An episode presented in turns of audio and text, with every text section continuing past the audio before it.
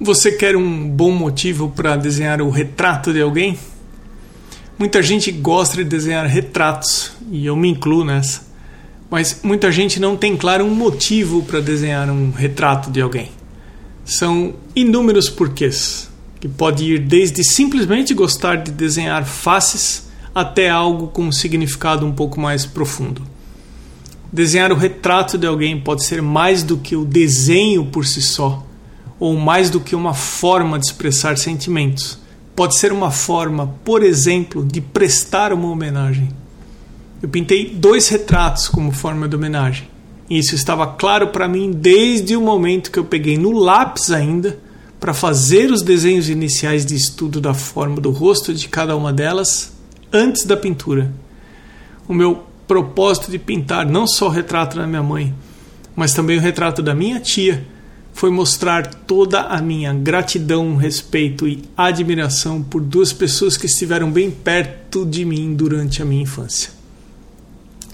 Esse talvez seria um bom momento para você que está ouvindo esse episódio ir até o meu perfil no arroba Emerson Ferrandini e conferir as imagens que eu vou descrever a seguir.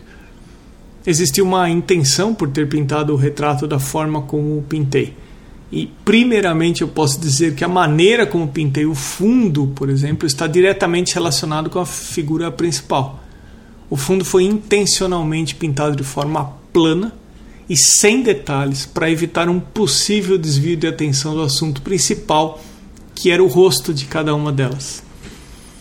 Os valores mais altos estão presentes no rosto da minha mãe, e eu pintei os olhos mais detalhados do que as outras partes para enfatizá-los como ponto focal. É através dos olhos que muitas vezes comunicamos os sentimentos mais profundos. E minha intenção foi que o ponto focal da pintura estivesse localizado exatamente nos olhos de cada uma delas. A filósofa Catherine Gibson, que é doutoranda em filosofia na Universidade de Oxford, escreveu um artigo intitulado Love and the Mother Child Relationship, no qual afirma que a relação entre mãe e filho é de amor autêntico, devido à aceitação generosa da contingência do outro. É inegável que criar um filho é uma decisão de lidar com a imprevisibilidade.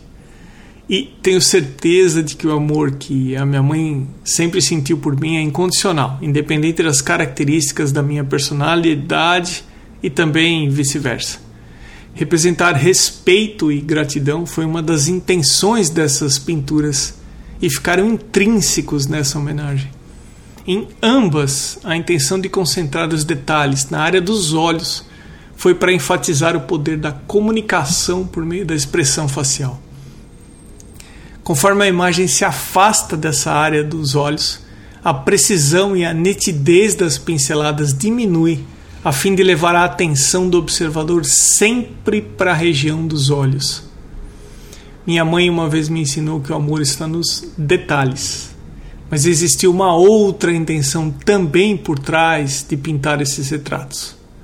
Uma vez morando em países diferentes, elas no Brasil e eu nos Estados Unidos, pintar alguém é de certa forma também passar um tempo com essa pessoa o tempo que se está pintando.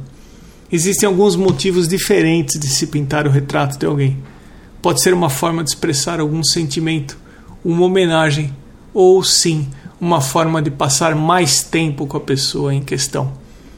Pense sobre essas possibilidades na próxima vez que você for pintar um retrato. Acompanhe o Arte Academia no Instagram, no arroba Emerson Ferrandini. O podcast está também no YouTube, no canal Arte Academia.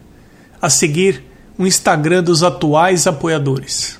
Arte Gravura, Amanda underline Novas underline Arts, Beatriz underline Lima underline Arts, Cibele Monteiro ponto arte, Duarte underline Vaz underline, Elaine underline Art underline Drawings, Desenho ponto Desígnio, Irmigar underline Desenha, Janaína Arte, maridelmonte.arte, Mário Freitas, my underline paintings, Mônica Mendes artista, msouto.arte, Osvaldo underline Soares underline arte, Patrícia underline PV, Pellegrini Ivana, Sérgio Underline Fuentes, Underline Ilustra, T Costa Arte, Van Casberg, Vinícius Mendes Arte.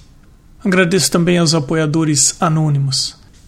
Eu sou Emerson Ferrandini, obrigado pela companhia e até o próximo episódio do Arte Academia Podcast.